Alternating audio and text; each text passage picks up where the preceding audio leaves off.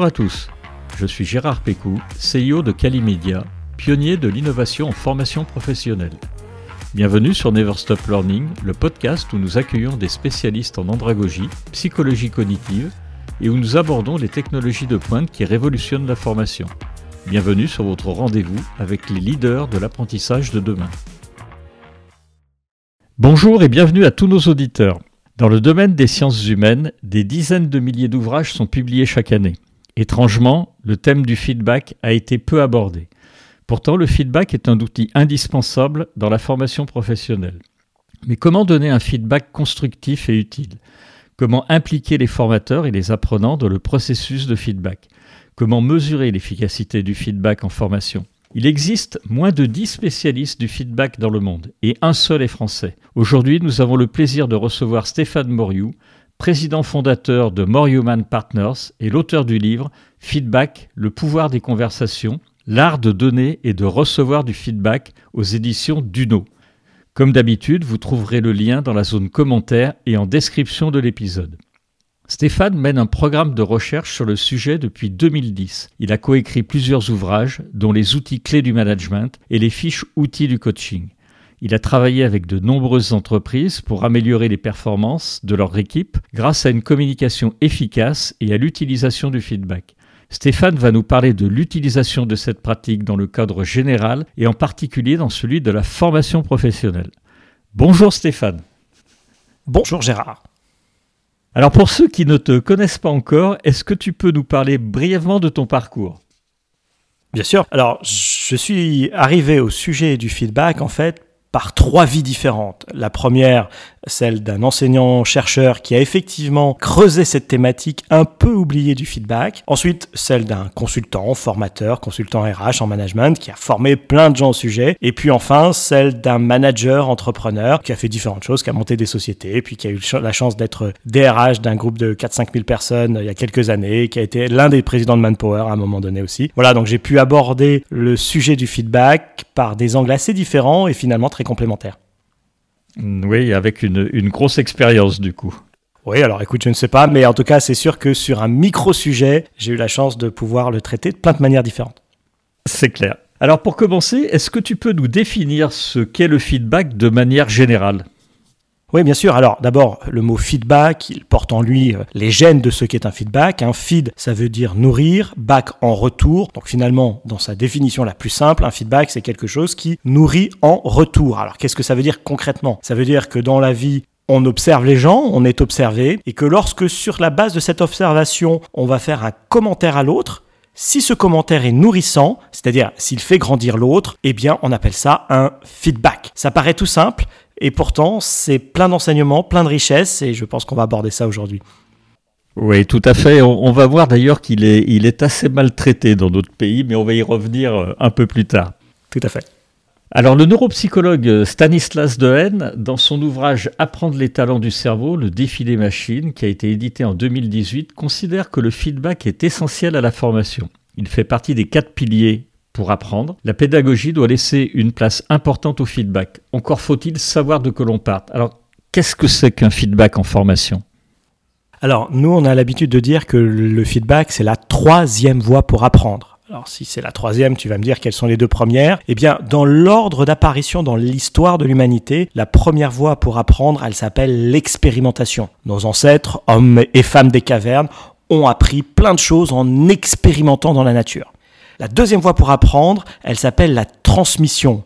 Un jour, ces hommes et ces femmes des cavernes ont pu conceptualiser et transmettre probablement au départ avec des formes de communication plutôt non verbales, des enseignements, des, leçons. Et ils ont inventé comme ça la deuxième voie pour apprendre. Alors c'est une vraie révolution en fait dans l'histoire de l'humanité parce que à partir du moment où tu peux transmettre, eh bien tu vas multiplier de façon exponentielle le savoir. Et assez bizarrement, la troisième voie pour apprendre, c'est le feedback, c'est-à-dire qu'elle s'applique aussi bien à l'apprentissage par expérimentation et à l'apprentissage par transmission. Et l'idée essentielle du feedback, c'est que si tu apprends par expérimentation ou si tu apprends par transmission, si à côté de toi, il y a quelqu'un qui t'observe et qui te fait ces fameux feedbacks, eh bien tu vas apprendre plus vite. On dit que le feedback, c'est un accélérateur d'apprentissage. D'accord. Tu dis même dans ton ouvrage, tu vas même un peu plus loin, tu dis que le feedback est plus qu'un simple outil de communication, tu expliques que c'est vraiment une nouvelle langue qu'il faut apprendre et maîtriser, y compris euh, bien entendu pour la formation. Il y a plein de références euh, dans ton livre. Oui, alors effectivement, on va soutenir ce qu'a dit l'auteur que tu as cité, et de façon un peu punchline, moi je dis que le feedback, c'est la troisième langue qui devrait être obligatoire dans toutes les écoles du monde. Alors pourquoi la troisième? Parce que bah, il faut apprendre la langue du pays dans lequel euh, tu es né. Ensuite, il faut mieux apprendre une langue internationale. Alors bien évidemment, si tu es anglais, tu combines les deux, mais, mais globalement, voilà, pour beaucoup de pays dans le monde, apprendre par exemple l'anglais est quelque chose qui aide. Donc j'ai pas du tout de problème par rapport à ça, mais je pense qu'effectivement, le feedback devrait être la troisième langue obligatoire de toutes les écoles du monde. Alors pourquoi le feedback c'est une langue? Le feedback, c'est une langue d'abord parce que c'est un système de communication entre des individus. Si toi et moi parlons la langue feedback, eh bien on va pouvoir se dire des choses sans doute plus efficacement que si on ne connaît pas cette langue feedback. Alors pour maîtriser cette langue feedback, il va falloir apprendre un vocabulaire feedback. Il existe un vocabulaire feedback. Il y a des mots qui sont connotés feedback. Et puis il va falloir aussi apprendre des règles. Moi, je parle d'une grammaire feedback. Donc, il y a des choses qui vont fonctionner d'une manière plus efficace si tu connais ces règles, ces principes sur le feedback. Et donc, un système de communication qui repose sur un vocabulaire et une grammaire, ça s'appelle une langue. Comme on l'apprend pas, pas vraiment à l'école, pas forcément dans notre famille, et puis euh, il faut si on a de la chance, ensuite l'apprendre plus tard quand une entreprise investit dans des programmes de formation sur le sujet, eh bien on parle de langue étrangère et je dis pour moi le feedback c'est une langue étrangère. Alors c'est pas seulement un jeu de l'esprit, c'est-à-dire que ce que j'ai découvert, ça fait à peu près 20 ans que je travaille maintenant sur ce sujet du feedback. Ce que j'ai découvert, c'est qu'après 20 ans de travail quasi quotidien sur cette thématique-là, je ne suis toujours pas bilingue. C'est-à-dire qu'il m'arrive encore de faire un certain nombre d'erreurs. Alors bien évidemment, j'ai beaucoup progressé, il y a beaucoup d'erreurs que je ne fais plus, mais dans mon quotidien, et en particulier dans mon quotidien familial, il y a tout un tas d'erreurs que je fais. Voilà, donc c'est une langue qui paraît simple au départ, mais je crois vraiment qu'on peut passer sa vie à l'apprendre. Oui, parce que effectivement, alors moi j'ai démarré tout de suite sur le feedback en formation. Il y a bien évidemment, on peut l'utiliser le feedback dans sa vie professionnelle, mais également dans sa vie privée. Oui, alors effectivement, ce qu'on a montré aussi, c'est que les mêmes règles s'appliquent totalement de la même manière dans la vie professionnelle et dans la vie privée. Et dans les conférences que j'anime ou dans les ateliers que je mène, c'est assez marquant. Il y a des gens qui se disent Ah, mais oui, mais tiens, par exemple, moi, dans mon rôle de RH, dans mon rôle de formateur ou dans mon rôle de manager, je vois que je vais pouvoir appliquer ça. Et puis il y a des gens qui viennent me voir et qui me disent Bon, moi, dans mon entreprise, vous savez, c'est pas complètement ça le feedback. Mais par contre, je vois tout à fait ce que je vais pouvoir en faire avec mes adolescents ou avec mon mari ou avec ma femme. J'ai trouvé ça vraiment fabuleux dans cette aventure sur le feedback, finalement de s'adresser aux gens, que ce soit dans leur univers professionnel ou dans leur univers personnel. Voilà, on essaie de toucher un tout petit peu leur vie en leur donnant une clé qui a beaucoup d'applications. Exactement. Alors dans ton livre, euh, tu présentes en réalité deux types de feedback, le feedback positif, le feedback correctif. Est-ce que tu peux nous en parler et aller un peu plus loin dans cette définition-là? Oui, alors d'abord, parmi tes auditeurs, il y a forcément des gens qui sont aguerris au sujet du feedback et ils vont te dire, oui, mais moi j'en connais trois de types de feedback ou peut-être quatre et puis moi je fais du feed forward. Alors ce qui est intéressant, c'est que le feedback n'échappe pas au phénomène de mode. Donc il y a effectivement des gens, tu vois, qui ont récupéré des concepts, des mots et puis chacun, moi y compris, essayons de dire les choses à notre manière. Alors dans le livre que j'ai fait, qui est en fait la synthèse de 20 années de recherche, j'ai essayé d'écrire ce livre en disant, voilà, si pour une fois, on pouvait se dire une bonne fois pour toutes, voilà, le feedback c'est ça et c'est pas autre chose. Je passe pas mal de temps, il y a pas mal de pages qui sont consacrées à cette thématique pour dire voilà, le feedback c'est ça, mais il y a plein de choses qui pourrait être du feedback, mais ça n'en est pas. C'est très intéressant par ailleurs, mais ça n'est pas du feedback. Pour essayer de dire, voilà, le feedback c'est ça et c'est pas autre chose. Et moi, je résume effectivement euh, le feedback en deux grandes idées. Il y a un feedback qu'on appelle positif, qui est le feedback qui s'occupe de valoriser les choses que nous faisons bien. Et puis, il y a un feedback correctif qui est là pour valoriser ce que l'on pourrait faire différemment dans le futur. Pareil, quand on dit ça, ça paraît très simple. On se dit, mais il y a besoin de 20 ans pour travailler sur ces sujets-là. C'est plein de bon sens. La réalité, c'est que oui, c'est plein de bon sens, mais c'est pas ce qu'on pratique au quotidien. Effectivement, c'est pas ce qu'on pratique au quotidien.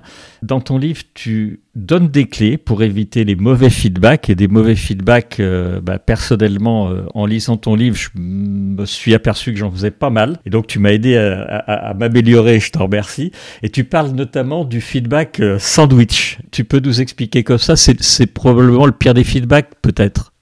Oui, effectivement. c'est un feedback inefficace et c'est clairement le plus répandu. C'est l'erreur la plus fréquente, en particulier en France. Alors, Le feedback sandwich, c'est quoi? C'est globalement avoir un message assez négatif à faire passer. Et comme on sait que il faut pas dire les choses aussi abruptement, comme on l'a dans certaines cultures pour le coup, eh bien on va l'enrober. Et généralement, on va l'enrober au départ avec un petit compliment, mais tu vois vraiment le genre de compliment à deux balles. Et puis à la fin, on va le terminer avec un petit encouragement. Mais on sent bien que tout ça est un peu manipulatoire. Si je le disais dans la vie de tous les jours, je dirais, ça, ça sent même le truc un peu faux d'erche. Et donc ça ne marche pas. Et la formule la plus classique de ce feedback sandwich qui ne marche pas, c'est un petit compliment suivi d'un gros mais et ensuite d'une liste de reproches. Et quand on regarde en fait la communication dans les entreprises, alors on observe ce qui est tangible, les matériaux sur lesquels on peut travailler en laboratoire.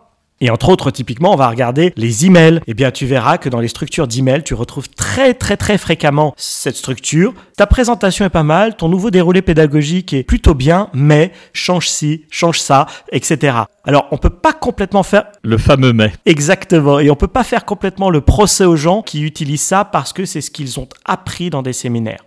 Oui, oui, tout à fait. Et moi, mon hypothèse, alors, c'est une hypothèse anecdotique, mais je pense que les courants feedback viennent des États-Unis, du monde anglo-saxon, et je pense que dans les années 60, 70, quand ils sont débarqués en France et qu'ils ont vu notre culture très négative, ils se sont dit, ces, ces Français-là, il faut qu'on leur fasse un truc, il faut qu'on leur invente un truc parce qu'autrement ils vont pas s'en sortir. Et je pense qu'ils ont inventé à l'époque, c'est complètement anecdotique hein, bien évidemment, mais je pense qu'ils ont inventé cette technique du feedback sandwich qui a été enseignée ensuite pendant des dizaines d'années. Entendons-nous bien. Et aujourd'hui, Je, confirme, dans les écoles de vente, on t'apprend à ne pas nier effectivement le client et à dire oui, mais, et tu fais ton feedback avec une succession de mais.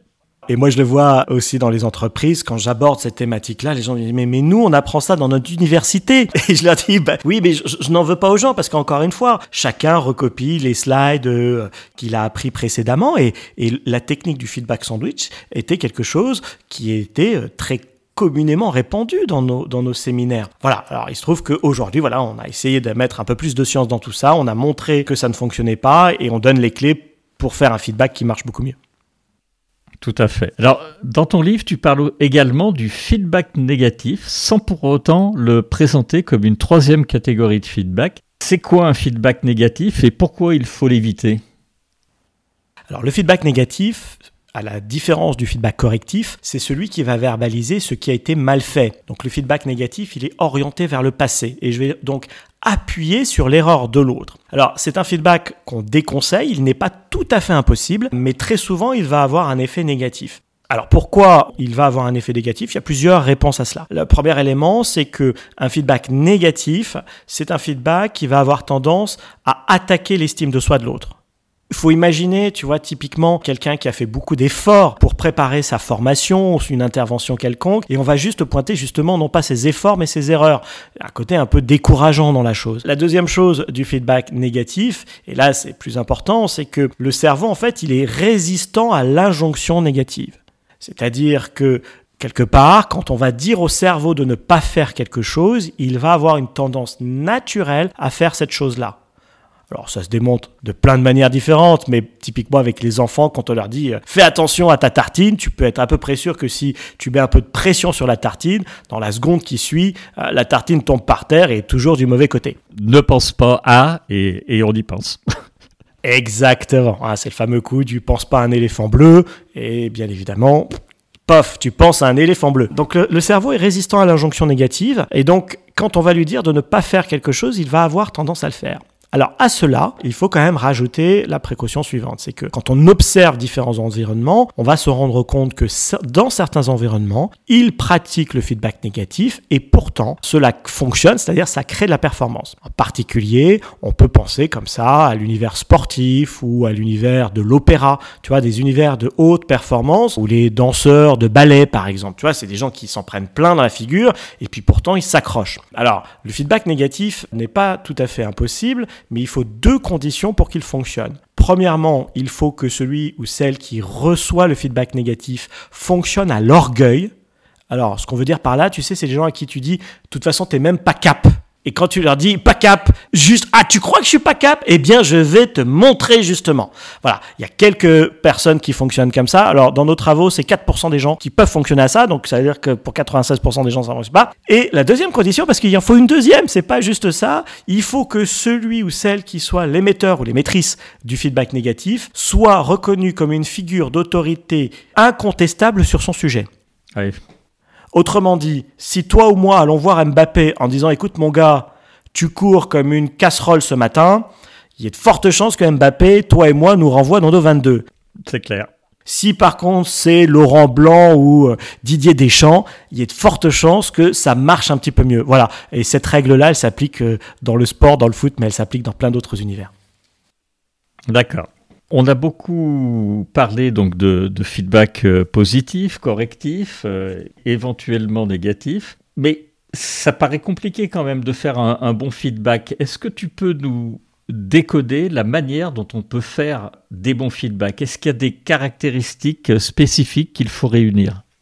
Alors, il y en a tout un tas et je te dirais que ça dépend un petit peu de ton niveau. Si tu es débutant, je te donnerai certaines clés. Si tu es déjà un expert en matière de feedback, comme forcément plein de gens qui écouteront ce podcast, il faudra que j'aille dans plutôt l'art du feedback et donner des conseils différents. Mais globalement, l'idée essentielle qui est un peu transversale à tout cela, c'est l'idée d'avoir la bonne intention. Une des clés essentielles du feedback est dans l'intention. Et l'intention du feedback, c'est de faire grandir librement l'autre. Et j'insiste sur le librement l'autre. C'est-à-dire qu'il y a différentes manières de faire en sorte que les gens exécutent ce que tu as envie qu'ils exécutent. Tu peux le faire de manière forcée. Quand tu le fais de manière forcée, ça s'appelle un ordre. Par exemple, en début de formation, si on reprend cet exemple dans la pédagogie, en début de formation, certains formateurs ont un slide ou un paperboard dans lequel ils vont donner les 5 ou 6 règles de la formation. Par exemple, la règle de Las Vegas. Tout ce qui se dit ou ce qui se fait à Las Vegas doit rester à Las Vegas et pof, tu mets une règle. Et quelque part, à partir du moment où tu donnes une règle, tu n'es plus du tout dans le domaine du feedback. Tu dis, voilà, il y a une règle. À partir du moment où on est dans cette salle, on respecte cette règle. Et ce qui te permet ensuite, en tant que formateur par exemple, mais en réalité en tant que manager, en tant que parent, en tant qu'enseignant au sens large, qui te permet ensuite de revenir à la règle et de dire voilà, on avait dit que ce qui se disait ici restait ici, je veux bien hein, je rappelle la règle, je fais un recadrage. Je peux le faire plus ou moins gentiment, plus ou moins violemment, mais c'est un recadrage. Le feedback, c'est une autre catégorie. Le feedback, c'est une catégorie de commentaires libres. Je te vois typiquement en jeu de rôle, en simulation, je te vois à une pause, je te vois en fin de séminaire, et là, je vais pouvoir te faire un commentaire libre. Et cette liberté, elle est au cœur du feedback. Et elle a un avantage et elle a un inconvénient. Son gros inconvénient à cette liberté, c'est que peut-être, puisque justement je reconnais pleinement ta liberté, peut-être que ce feedback-là ne produira pas d'effet immédiat. Et c'est toute la limite du feedback, c'est que contrairement à l'ordre, il ne crée pas nécessairement un effet immédiat. Par contre, le gros avantage du feedback, c'est que comme il est libre, si je vois un effet, alors il y a de fortes chances que cet effet soit durable. Et une grande partie de nos travaux a été de réconcilier en fait ordre et feedback. Et ça, je m'adresse aux gens des ressources humaines, je m'adresse aux formateurs, je m'adresse aux coachs, je m'adresse aux managers, je m'adresse aux parents, je m'adresse aux enseignants et je leur dis, il faut trouver un savant dosage entre ordre et feedback. Dans la vie, nous avons besoin de cadre, nous avons besoin de code, nous avons besoin de règles. À partir du moment où nous mettons un cadre, des codes ou des règles, nous sommes dans l'univers de l'ordre avec moins de liberté. Et lorsque il faut dépasser ces règles, ces codes et ces cadres pour aller vers plus de créativité, eh bien il y a le feedback et c'est un outil différent complémentaire et un bon pédagogue, un bon parent, un bon enseignant, c'est quelqu'un qui va équilibrer sa dose d'ordre et sa dose de feedback. Alors, quel ratio me diras-tu? Eh bien, le ratio tout à fait théorique, et quand je dis théorique ici, c'est pour dire pipeau, parce que ça n'est soutenu par aucune science, je dis qu'il faut habituellement viser 10% d'ordre et 90% de feedback. Bien évidemment, ce ratio peut changer parce que je peux peut-être animer des groupes qui vont être plus difficiles et donc à un moment donné, il va falloir que je m'appuie davantage sur l'ordre, mais la plupart du temps, j'essaierai d'optimiser l'utilisation du feedback. Voilà. Et la particularité de nos travaux, c'est de dire qu'il faut les deux. Effectivement, on peut facilement confondre ordre et feedback, euh, ou, un feedback, euh, effectivement, comme tu l'as dit, ou sous-entendu, ça ne doit pas être un ordre managérial déguisé. Est-ce qu'il y a des bonnes pratiques, Stéphane? Moi, j'en ai lu une dans ton livre, qu'un feedback devait toujours se faire à froid, plutôt de manière courte, et en privé plutôt qu'à l'oral. Tu confirmes, et est-ce qu'il y a d'autres bonnes pratiques que tu pourrais nous citer? Sur le feedback à chaud ou à froid, mon propos, il est de dire que quand on n'a pas trop l'habitude, effectivement, euh, il est plutôt intéressant de prendre un petit temps de réflexion pour s'assurer qu'on va bien formuler le feedback, qu'on va bien justement respecter euh, ces règles du feedback et donc choisir le bon moment pour la personne. Maintenant, qu'on soit clair, quand euh, on a l'habitude, quand on a une culture du feedback très développée, bien évidemment, on va aussi partager tout un tas de feedback à chaud mais ça demande un, art supplémentaire. Il y a un art, cette capacité à observer quelqu'un pendant peut-être 30 secondes et être capable malgré tout de lui donner au bout de ces 30 secondes un vrai feedback positif par exemple et pas seulement un compliment. D'accord. C'est-à-dire dépasser juste le truc pour dire j'ai envie de te faire plaisir, j'ai adoré ta question, pour dire oui mais attends, je vais te dire quelque chose de supplémentaire qui va le transformer en vrai feedback. Et ça c'est une vraie vraie compétence. Donc ça c'est pour le feedback à chaud, feedback à froid. Ensuite, euh, feedback en situation individuelle ou en situation collective. Alors il y a cette vieille formule euh, anglo-saxonne au départ qui dit praise in public and criticize in private, donc euh, célèbre, félicite en public et critique en privé, qui est en fait un principe, la plus ancienne citation que j'ai trouvée, c'est Léonard de Vinci qui a trouvé ce, ce, ce principe-là. Alors n'en déplaise à Léonard, qui était un homme beaucoup plus brillant que moi, mais ce principe en feedback, je suis désolé, il ne fonctionne pas. Alors pourquoi il ne fonctionne pas? Pourquoi euh, cette idée de euh, féliciter en public ne fonctionne pas? Eh bien, il faut imaginer que tu es devant toi un, groupe de alors 10, 15, 20, 30, 50, 100 personnes. Et qu'à un moment donné, tu décides de célébrer, féliciter, reconnaître le travail, l'accomplissement, l'engagement de l'une des personnes de ce groupe. Si tu n'as pas la bonne maturité, il y a de très fortes chances que tu fasses un heureux et 90% de frustrés jaloux. D'accord.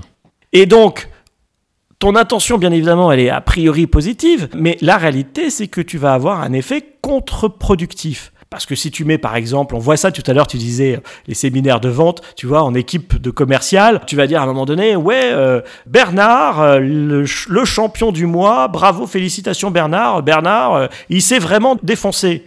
Mais donc, tu es en train de dire aux autres, et les gars, vous, vous n'êtes pas défoncés. Alors, dans l'eau, il y en a probablement quelques-uns qui ont peut-être peu glandé, mais il y a probablement des gens qui n'ont pas glandé du tout, qui n'ont peut-être pas eu les résultats de Bernard, mais qui ont bossé très fort. Et eux, tu ne les reconnais pas.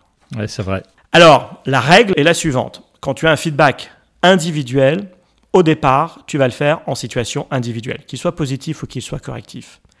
Le feedback collectif le feedback en situation collective n'est pas impossible, mais il est plus compliqué parce que la règle quand tu vas faire un feedback en situation collective, c'est qu'il doit s'adresser à l'ensemble du collectif. C'est-à-dire en réalité que chaque personne de l'audience doit être capable de se dire ⁇ Ah oui, donc ce feedback, il est aussi pour moi ⁇ et ça, d'un seul coup, ça rend l'exercice beaucoup plus compliqué. Ça n'est pas, du, pas impossible, hein, mais c'est beaucoup plus compliqué. Et c'est pour ça que je conseille toujours aux gens de dire, avant de vouloir jouer à plusieurs en matière de feedback, apprenez à jouer à deux. D'accord. Effectivement. Bonne remarque. On a parlé un tout petit peu tout à l'heure des quatre piliers de l'apprentissage et tu nous as dit que pour toi, le, le feedback, c'était presque une troisième voie, enfin c'était pas presque, c'était une troisième voie d'apprentissage à part entière. Est-ce qu'en règle générale, les formateurs l'entendent ainsi? Alors, je, vais faire une généralité. Alors, forcément, il y en a certains qui vont me tirer dessus à boulet euh, rouge, mais globalement, je pense qu'il y, a, deux commentaires à faire. Je pense que la plupart des formateurs que j'ai pu observer, euh, que j'ai pu accompagner, etc., ou qui m'ont moi-même formé, euh, sont bons pour donner du feedback en formation. La question que je challengerais, et c'est mon deuxième point, c'est sont-ils aussi bons pour donner du feedback que pour en demander vraiment. Je te parle pas du petit feedback que l'on a à la fin de la formation qui nous fait toujours plaisir. Euh, oui, tu as ton 9 sur 10 ou ton 9,5 sur 10 où tout le monde a trouvé que tu étais gentil, machin, etc. Non, je te parle vraiment de se dire, voilà, j'ai animé, aujourd'hui j'ai de l'expérience. Quels seraient les domaines sur lesquels je pourrais encore investir, soit pour devenir encore meilleur sur des choses que je maîtrise bien, et quelles seraient les choses que je maîtrise un peu moins bien, sur lesquelles je pourrais aller chercher du feedback continuer à aller m'améliorer. Et dans mon expérience à moi, j'ai vu beaucoup de formateurs qui étaient très bons pour donner du feedback, parfois un peu moins bons pour en demander. Bien évidemment, il y a tout un tas d'exceptions à cette règle-là. D'accord. Tu dis aussi que le feedback euh, en, formation ou en dehors de la formation, c'est un excellent moyen pour remonter le niveau d'estime de soi. Tu nous le confirmes? Oui, oui, effectivement. Alors, c'est un des enseignements de nos travaux de recherche et, pour moi, c'est le plus critique. C'est quelque chose que j'ai trouvé très tôt dans mes recherches et donc euh, qui m'a beaucoup interrogé et quelque part, c'est presque devenu au départ une sorte de mission de traiter ce problème-là. Ce problème-là se résume en un chiffre. Ce chiffre dit que dans le monde, une personne sur deux en moyenne déclare manquer de reconnaissance une personne sur deux en moyenne déclare manquer de reconnaissance. Alors nous, on a étudié 17 pays, alors j'extrapole un petit peu, mais c'est terrifiant parce que si une personne sur deux dit je manque de reconnaissance, soit au travail, soit à la maison, soit dans les deux univers, eh bien ça voudrait dire que le manque de reconnaissance est la psychopathologie la plus répandue sur la planète parce qu'il n'y a pas de psychopatho dont la prévalence est d'une personne sur deux. Il y en a des beaucoup plus graves, bien évidemment, mais si ça touche une personne sur deux, on est sur un sujet de santé publique. Et ça, les gouvernements, globalement, sont passés complètement à côté de la chose. Or, on sait aujourd'hui que l'estime de soi a tout un tas d'impacts, entre autres, par exemple, euh, quand on regarde les études sur le suicide, et en particulier le suicide des adolescents, on est sur des vrais, vrais, vrais sujets. C'est pas juste des anecdotes qu'on va regarder euh, dans son journal tous les jours. Il y a des gens qui sont vraiment penchés sur le sujet. Il y a une corrélation euh, non négligeable entre le niveau de reconnaissance, le niveau d'estime de soi et les pensées morbides. Donc bref, on est sur un vrai, vrai, vrai sujet. Et mon petit espoir, ma petite bataille, euh, c'est que si on construit un monde avec plus de feedback, on ne réglera pas tous ces problèmes-là, bien évidemment, mais peut-être qu'on sauvera quelques personnes et si on en sauve quelques-unes, on aura déjà fait un sacré chemin. J'ai été frappé, tu vois, dans toutes ces rencontres, dans tous ces travaux, en particulier dans, les conférences que j'anime en permanence, des gens qui sont venus me voir et qui m'ont apporté des témoignages en me disant, mais ce que vous venez de me dire là, monsieur, mais personne ne me l'avait jamais dit, etc. C'est toujours des trucs qui sont à la fois très touchants et très troublants très touchant parce que bien évidemment tu dis tiens bah j'ai été peut-être utile aujourd'hui au moins pour une personne mais très troublant parce que tu te dis cette personne elle a 30 ans 40 ans 50 ans elle a croisé des centaines de personnes et personne ne lui a jamais dit cette chose-là. Et ça, c'est un désert de feedback, c'est un désert d'attention à l'autre. Et il faut vraiment qu'on le dise beaucoup plus fortement. Et en plus, je crois que tu dis dans ton livre que en France, on n'est pas très bon sur la culture du feedback, aussi bien dans les entreprises que les organisations. Je crois que tu dis qu'on n'est pas bien organisé pour favoriser le feedback. Oui, alors effectivement, hein, le feedback euh, a des expressions différentes selon les endroits du monde où tu te trouves. Hein. On ne pratique pas le feedback de la même manière en Amérique du Nord, en Europe et en Asie. De la même manière que si je zoome juste sur la France, on ne pratique pas le feedback de la même manière dans le sud de la France, dans le milieu de la France ou dans le nord de la France, ou dans des PME, des startups ou des grands groupes, etc. Donc il y a des aspects de culture et de maturité qui varient énormément. C'est pour ça aussi qu'on parle de cette fameuse langue feedback. C'est que si on l'apprend comme une langue, eh bien, on peut imaginer à un moment donné qu'on dépasse ces différences socioculturelles. Et donc, en France, effectivement, nous avons cet héritage très centré sur la faute. L'éducation française, c'est si tu fais quelque chose de très bien, on va peut-être te le dire, mais quand même pas trop parce qu'on a un peu peur que tu deviennes arrogant, alors qu'on a déjà cette réputation d'être très arrogant. Par contre, quand tu fais une erreur, euh, quand tu fais quelque chose de pas bien, Là, on va le mettre sur un mur et on va te faire culpabiliser fortement sur ça. Et le meilleur endroit pour voir cette chose-là, c'est l'école. Alors, on pourra argumenter contre moi le fait que entre le moment où j'étais à l'école, c'est-à-dire euh, il y a une quarantaine d'années et aujourd'hui, les choses ont évolué. C'est très vrai. Et en même temps, quand on regarde au quotidien ce qui se passe, quand on écoute les témoignages de parents, voire d'enseignants, on se rend compte qu'il y a encore énormément de travail à faire dans cet univers-là. Voilà. Moi, j'aurais réussi ma mission sur le feedback si un jour un ministre de l'Éducation nationale décide de s'emparer de ce sujet, alors grâce à moi ou grâce à d'autres, l'important n'est pas là, mais décide de s'emparer de ce sujet-là pour montrer que que ce soit pour les enseignants, que ce soit pour les élèves, que ce soit pour les gens de l'administration, que ce soit pour les gens qui sont dans les fonctions support ou que ce soit dans le rapport aux parents, si on apprend à mettre plus de feedback à l'école, on va faciliter et rendre beaucoup plus efficiente un certain nombre de nos communications.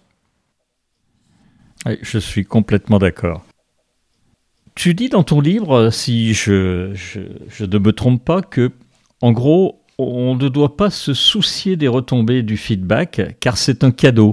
Mais est-ce que, avec ce que tu viens de nous dire, on ne peut quand même pas arriver à blesser des gens avec, avec un feedback s'il est mal fait? Oui, alors on peut blesser les gens avec du feedback euh, s'il est mal fait. On peut même blesser des gens s'il est bien fait. Tu vois, je ne vendrai pas l'idée que euh, le feedback ça marche euh, à tous les coups. D'abord parce qu'il y a une partie de la population qui est totalement hermétique au feedback. Il y a des gens qui n'ont pas du tout d'attrait pour la chose. Alors là, je pourrais te faire un, témoignage sur une anecdote de formation. Un jour, j'anime un groupe, il y a une vingtaine de personnes dans la salle, sur un de nos séminaires sur le feedback, et puis je sors euh, mon discours habituel, et à la pause, un des participants vient me voir et me dit, monsieur, je suis vraiment désolé, mais euh, j'arrive pas à accrocher.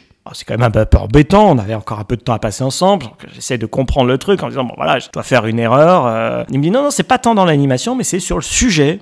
Ah ben, je dis, bah, expliquez-moi. Il dit, bah, écoutez, je comprends pas, parce que vous voyez, moi, dans ma famille, on ne se parle pas du tout comme ça. Alors je lui dis, bah oui, bah, vous parlez pas comme ça, c'est justement pour ça que je fais des cours. Euh. Il dit, non, non, monsieur, non, non, mais on se parle à l'inverse de ça. Alors j'ai dit, mais attendez, ça veut dire quoi exactement? Tu vois, tu as le réflexe. Et le gars, très sérieusement, et c'était un, manager, un manager de premier niveau, mais un manager d'un laboratoire pharmaceutique, il se tourne moi et il dit, mais monsieur, dans ma famille, pour se dire qu'on s'aime, on s'insulte. Et quand on rentre le soir, on s'accueille les uns les autres avec des insultes. Et c'est notre manière de nous parler. Alors bien évidemment, tu vois, quand il te raconte ça et que toi t'arrives avec ta petite astuce sur le feedback sandwich et sur l'utilisation du et à la place du mais, c'est vrai que je comprenais que ce monsieur ait du mal à concevoir l'intérêt du feedback. Voilà. Il n'accrochait pas. Ouais, voilà, donc voilà, donc il y a des gens chez qui pour lesquels c'est totalement hermétique. Bon, c'est quand même une, une, minorité, mais il faut quand même la citer. Donc je ne vendrai jamais l'idée que le feedback ça résout tous les problèmes du monde. Pas du tout. Deuxième chose qu'il faut avoir en tête, c'est que parfois tu peux faire un très bon feedback, mais il tombe au mauvais moment.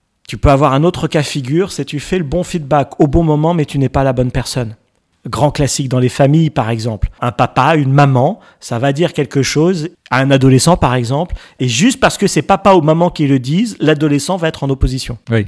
Alors que le feedback, il est, il est nickel, tu n'as rien à redire, il est parfait, et pourtant, dans la situation, ça ne marche pas. Et la même chose, dite par un inconnu, un oncle, une tante, un meilleur ami, les enfants vont dire, ah mais oui, mais bien sûr, on est tout à fait d'accord. Voilà, je pense que les parents qui nous écouteront auront vécu des situations de ce type, ce qui montre que finalement, la communication, faut pas croire que parce qu'il y a des techniques, il y a des règles, etc., que tout est facile. Non, c'est beaucoup plus subtil que ça, et dans le livre, justement, je vais donner les bases pour les gens qui ont envie d'en mettre un peu plus dans leur vie. Et puis j'ai réservé aussi un chapitre que tu as dû lire sur les maîtres du feedback. J'ai rencontré quelques personnes dans ma carrière qui étaient vraiment des maîtres escalité feedback, des gens qui ont vraiment un espèce de truc incroyable. Souvent ils disent peu de choses, mais ils disent la chose. Et ça c'est absolument magnifique. D'accord. Tu viens de nous parler, Stéphane, des personnes qui n'étaient absolument pas réceptives au feedback. Alors comment on peut surmonter la résistance des apprenants à recevoir des critiques ou des feedbacks? C'est simplement possible? Alors, quand on va avoir en face de nous quelqu'un de vraiment résistant au feedback, mon conseil pratique est le suivant. Partez du principe que vous avez probablement en face de vous quelqu'un qui a un réservoir à estime de soi insuffisamment rempli. Moi, c'est toujours ce que je me dis. Bien évidemment, on l'a testé en protocole de recherche, mais de façon très empirique aussi. J'ai pu tester tout un tas de feedback, et ça m'arrive encore aujourd'hui d'ailleurs, où le feedback, franchement, il est bon. Le fond est bon, la forme est bonne, etc. Mais il est donné au mauvais moment, par la mauvaise personne, au mauvais endroit, et Souvent derrière ça, tu as des gens qui ont des réservoirs à estime de soi insuffisamment remplis. Alors en formation, ça va être tous les mécanismes de défense que l'on connaît. La scène classique que je visualise parce que je l'ai vécu des centaines de fois dans ma carrière, c'est la personne, tu les mets en situation de faire un jeu de rôle et puis à la fin du jeu de rôle qui était assez mauvais, la personne qui dit oui mais non, d'habitude sur le terrain, je ne fais pas comme ça tu sens le mécanisme de défense arriver voilà alors ou alors tu as aussi l'attaque vis-à-vis de l'exercice plus rarement du formateur, mais non, mais c'est que les instructions n'étaient pas claires. Bon, bref, tous ces phénomènes d'externalisation où, bien évidemment, les formateurs aguerris savent que bah, si la compétence est là, tu la restitues, que ce soit dans un cas fictif ou que ce soit dans la vie réelle. Donc, on a ces mécanismes-là. Moi, pour moi, le premier réflexe, c'est de se dire, est-ce que cette personne a un réservoir à estime de soi suffisamment rempli? Probablement que non. Donc, qu'est-ce que je peux faire pour la mettre davantage en valeur? Et c'est pas si évident que ça, parce que la réalité du truc, c'est que parfois, ces personnes, elles t'agacent prodigieusement. Tu vois, et celui qui, à un moment donné dans ta formation, remet en cause ce que tu dis, ou tu vois, qui veut faire un peu le malin, etc., t'as pas toujours envie de t'en faire un allié, celui-là.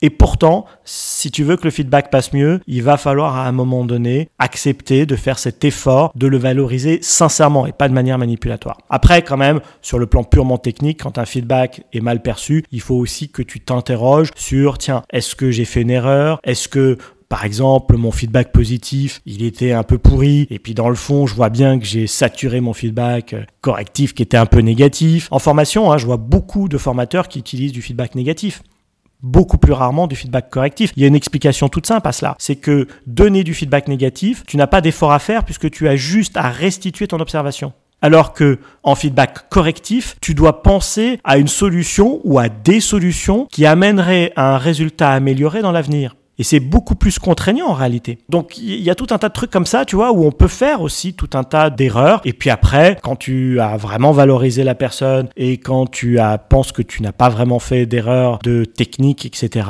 bah, tu peux peut-être juste simplement te dire que cette personne-là fonctionne avec un autre mode d'apprentissage, avec un autre style d'apprentissage. Et en soi, c'est tout à fait respectable. D'accord. Alors, on arrive euh, presque à la fin de cet épisode, mais j'ai encore trois questions pour toi. On va continuer un peu sur la formation et notamment sur le, digital learning ou la formation en ligne. Comment on peut intégrer un feedback euh, performant dans un parcours de formation en ligne? Dans un parcours de formation 100% en ligne, tu ne vas pas pouvoir ou très difficilement donner un vrai feedback. Tu vas pouvoir faire une évaluation, tu vas pouvoir dire à un moment donné c'est bien, c'est pas bien, voilà la bonne réponse, hein, le fameux quiz, t'as mal répondu, et pof, derrière on te dit mais voilà la bonne réponse c'est ça. D'accord. Typiquement, ça, pour moi, c'est pas vraiment du feedback. C'est-à-dire qu'il n'y a pas cette observation. Je dis pas que c'est pas utile, hein. je dis juste que c'est pas complètement du feedback. Le feedback, ça serait quelqu'un qui, au moment où je suis mon module en ligne, ou alors au moment où ensuite j'essaie de mettre en application ce que j'ai appris dans mon module en ligne, quelqu'un qui va me dire tiens là tu vois ce que tu as fait c'est exactement ça qu'il faut faire pour telle et telle raison et puis sur ce truc là euh, là tu as vu ça a peut-être un peu coincé peut-être la prochaine fois tu peux commencer à l'aborder un peu différemment etc. Et alors après, peut-être qu'il y aura un jour, tu vois, des systèmes très sophistiqués qui arriveront à donner beaucoup plus de richesse à tout cela. Et quelque part, il faut le souhaiter. Mais il y aura toujours deux choses qu'ils auront beaucoup euh, de mal à nous faire, tous ces systèmes informatisés. La première chose qu'ils auront du mal à nous faire, c'est de nous donner des bénéfices personnalisés. Oui. Parce que quand on donne du feedback à quelqu'un, il faut aussi lui montrer les bénéfices, soit à entretenir le bon geste, soit le bénéfice à changer, corriger le geste un peu moins bon. La verbalisation des bénéfices, tu peux le faire de façon générique, mais la réalité, c'est que c'est beaucoup plus puissant quand tu te adresses à un individu particulier. Et ça, avant qu'un système intelligent puisse nous faire un bénéfice bien personnalisé, je pense qu'il y a quand même encore un peu de temps. Et puis la deuxième limite qu'auront structurellement les systèmes purement en ligne, c'est que je peux avoir une intelligence artificielle générative qui me sort un certain nombre de feedbacks pour me dire tiens, dans cette interview Stéphane, j'ai tout analysé, les champs sémantiques, les contenus, les petites erreurs, les oublis, la structure, le machin, le truc. Ça peut me donner quelque chose d'intéressant, mais ça sera toujours un savoir froid parce que je sais que ça sera un ordinateur qui fonctionnera de façon binaire avec un code derrière et qui me déversera un savoir froid. Alors que si toi ou quelqu'un de ton équipe, à la fin de cette interview ou dans quelques jours ou même dans quelques mois, me dit tiens, dans cette interview, il y avait ça et ça. Oui. Ça aura toujours une valeur humaine chaude et ça, je crois que ça n'a pas de prix. Donc le feedback, finalement, il est intimement euh, lié à l'humain et on est encore très loin qu'un learning management system, une plateforme LMS, puisse donner un feedback euh, pertinent finalement et aussi bienveillant à quelqu'un, à un apprenant. Et entendons-nous bien, hein, je suis pour les LMS, je suis pour la formation distancielle, la formation asynchrone. Tout ça est bien évidemment euh, très utile, mais je pense qu'il faut aussi qu'on raisonne beaucoup plus en modalité pédagogique, pas uniquement euh, sur des constructions théoriques, etc., mais juste pour se dire, voilà, euh, je dois apprendre par expérimentation, par transmission et par feedback. S'il y a trois voies pour apprendre, voilà. Donc quel dosage dans un parcours pédagogique je vais mettre? Donc je vais dire, ok, la transmission, bien évidemment, la transmission, je peux la faire à distance, c'est évident. Après, on sait aujourd'hui qu'il y a des études qui montrent qu'il y a des conditions quand même pour faire en sorte que la transmission passe mieux. Absolument. Mais voilà, l'expérimentation, on sent bien que je peux commencer à tester des choses à distance avec des jolies simulations, etc. Mais on voit bien que l'expérimentation, il va falloir qu'elle soit sur le terrain. Et le feedback, quelque part, si on est dans cette logique d'accélération d'apprentissage, eh bien, il faudra que je reçoive un feedback au moment de la transmission et au moment de l'expérimentation. Tout à fait. C'est pour ça que le, blended learning, notamment, est, est super pertinent en formation mixte. Exactement. Pour finir cet épisode, est-ce que tu as un conseil à nos auditeurs quant à la pratique du feedback dans leur quotidien en entreprise? Le premier conseil qui me vient absolument à l'instant, c'est ne reportez pas. C'est de lire ton livre. C'est de lire ton livre. Non, bah, j'aurais pas eu cette prétention-là. Non, j'allais dire. Euh, moi, je le dis. enfin, c'est très gentil. Non, j'allais dire, très souvent, on reporte nos feedbacks. Très souvent, on se dit, on n'a pas le temps. Et bien évidemment, comme disait ma grand-mère, c'est pas que tu l'as pas, c'est que tu l'as pas pris.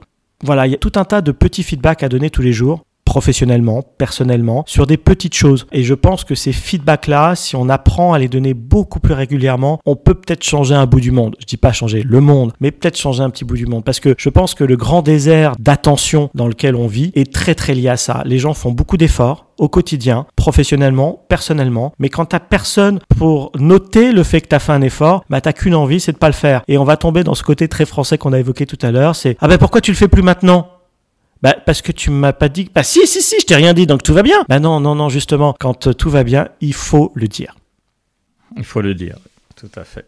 Alors Stéphane, je voulais te dire un grand merci puisqu'on est arrivé à la, à la, fin de cet épisode. Je voulais remercier également tous les auditeurs qui sont allés au bout de ce podcast avec nous. Alors tu donnes toujours une série de conférences qui débutent euh, par le pull de ta grand-mère. C'est ce qui a conduit finalement au livre d'aujourd'hui, dont je rappelle le titre, Feedback, le pouvoir des conversations, l'art de donner et de recevoir du feedback, disponible aux éditions Duno. Et tu m'as dit en off l'autre jour que tu préparais une nouvelle conférence et cette fois, ça sera le kilt de ton grand-père. Elle sera sur quoi cette conférence? Alors effectivement, c'est déjà en live, hein, ça y est, on a commencé à la donner. Ah ça y est, d'accord. On a fait la première il y a quelques semaines de cela, fin avril en l'occurrence, donc c'est tout frais, hein, c'est tout frais. Mais effectivement, en fait, euh, il y a la conférence avec le pull de ma grand-mère, qui est la conférence sur l'art du feedback. Mais en fait, tous ces travaux, et on en parle dans le livre, nous ont montré qu'en fait, l'intérêt grandissant pour le feedback, c'était en fait le symptôme de quelque chose de plus grand. Et cette chose un peu plus grande que le feedback lui-même, ah, c'est qu'en fait, l'intérêt pour le feedback, c'est le symptôme d'une révolution des autorités. Et on vit dans une société qui est en train de vivre quelque chose de majeur dans tous les univers, que ce soit l'univers politique, l'univers religieux, l'univers éducatif, l'univers familial et bien évidemment l'univers entreprise. On vit une révolution des autorités, c'est-à-dire que les autorités séculaires que jusqu'à présent on on ne les respecte plus de la même manière et donc il faut inventer un nouveau rapport à l'autorité. C'est le sujet de ma nouvelle conférence, c'est le sujet de mon prochain livre, il sera sur la révolution des autorités et effectivement on passe du gilet de ma grand-mère au kilt de mon grand-père. Voilà, c'est sur les réseaux sociaux, etc. Et puis on, on commence à faire ça avec beaucoup beaucoup de plaisir. Et ça rappelle aussi, je crois, tes origines écossaises. Oui, effectivement. Alors oui, il y a, bien évidemment un, lien familial dans toutes ces histoires-là et qu'on explique dans la conférence, on dévoile toutes les choses. Encore une fois, merci vraiment euh, Stéphane de nous avoir partagé ce moment, toutes ces informations sur le feedback qui sont très très constructifs euh, aussi dans le domaine de la formation, mais pas que. Donc vraiment merci d'avoir accepté mon invitation. Bah, merci à toi, Gérard. Et si je devais te faire un feedback en retour, oui, je dirais euh, deux choses à tes auditeurs. La première, dans cette interview, moi j'ai été très sensible au fait que tu avais lu en détail mon livre. Ça paraît bête de le dire, mais il y a beaucoup de gens qui sont dans le podcast, qui lisent la jaquette, qui lisent peut-être les 25 premières pages et qui tiennent malgré tout un podcast. Tu l'as vraiment lu. Ça me touche. J'espère que j'aurai donné du contenu et, et d'autres perspectives derrière ça, mais ça m'a vraiment touché que tu aies vraiment, vraiment lu le livre. Et puis la deuxième chose que je voudrais dire à tes auditeurs et tes auditrices, c'est qu'il y a chez toi quelque chose de très marquant et qui est complètement dans l'esprit l'esprit du feedback et de l'autorité qu'on appelle nous par engagement, qui est ce très très joli équilibre d'exigence dans ce que tu veux faire comme rendu pour ton public, mais aussi beaucoup, beaucoup, beaucoup de bienveillance. Et je trouve que tu incarnes parfaitement cet esprit d'exigence et de bienveillance qui est propre au feedback. Alors venant de toi, ça me touche énormément, Stéphane. C'est très sincère. Je m'en doute, venant de toi, bienveillant et très sincère. Un très très grand merci à toi. Merci beaucoup et puis à très bientôt, j'espère. À très bientôt. Au revoir.